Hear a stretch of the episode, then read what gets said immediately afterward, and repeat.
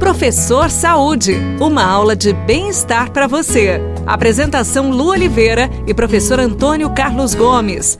Sejam bem-vindos ao Professor Saúde aqui na Paiqueria FM 98.9.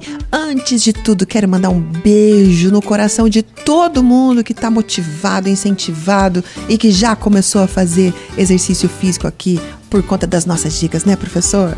Tô contente, viu? Tenho escutado aí na, na rua, onde eu ando, no clube por aí, o pessoal comentando e, e isso é bacana porque esse é o nosso objetivo, multiplicar uhum. o objetivo dessas pessoas em se exercitar, né? E até aqui dentro da rádio, a gente chega aqui na rádio e o pessoal, o pessoal já até ajeita a coluna na cadeira, murcha a barriga, começa a tomar água, é uma loucura aqui.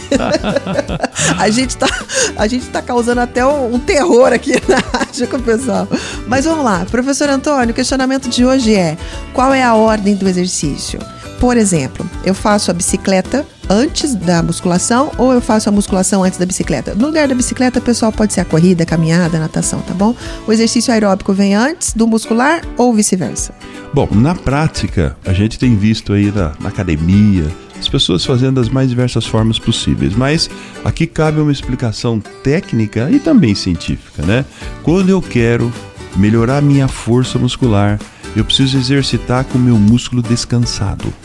Ou seja, se eu quero melhorar a minha capacidade de contrair fibra muscular, se eu quero hipertrofiar minha fibra muscular, para ficar bonitão, com o bumbum duro, com o bíceps bastante uhum. é, é, torneado, eu preciso chegar na academia, fazer um aquecimento específico da musculação, faço a musculação primeiro uhum. E depois eu termino com o exercício aeróbio na esteira, ou numa bike, ou no remo. Daí eu preservo mais o músculo, é isso? Na verdade é o seguinte, o que eu preciso é não ter resquício de fadiga no músculo antes de fazer a musculação.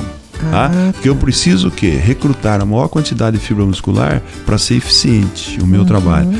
E quando eu, eu vou para lá, pedalo, corro, fico na esteira lendo um jornalzinho, não sei o que, eu fadigo a fibra muscular pela, pelo aspecto mecânico, né? De tanto uhum. que ela uhum. contrai e descontrai. Eu fadigo a fibra muscular pelo acúmulo de produtos químicos dentro, né? Uhum. Aquela fadiga, aquele sintoma do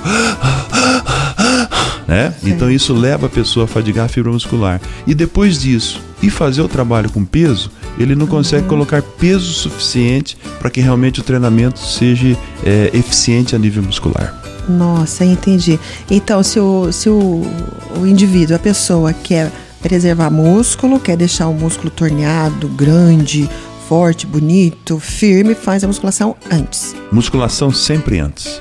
Uhum. Toda vez que eu vou é, compor algum trabalho de força, como um trabalho cardiorrespiratório, força primeiro, cardiorrespiratório em segundo lugar, ou separa, cada dia faz um. E se a gente quiser misturar tudo, igual a gente vê um monte de gente fazendo? Corre cinco minutos, puxa ferro cinco minutos, corre cinco minutos, puxa ferro cinco minutos. Esse é assunto para o próximo professor saúde, tá bom? Beijo no coração, fica com Deus e tudo que fizer, faça com amor. Tchau! Você ouviu Professor Saúde. Apresentação Lu Oliveira e professor Antônio Carlos Gomes. No próximo bloco do Rádio Notícias, dicas sobre direito do consumidor com o advogado Flávio Caetano de Paula.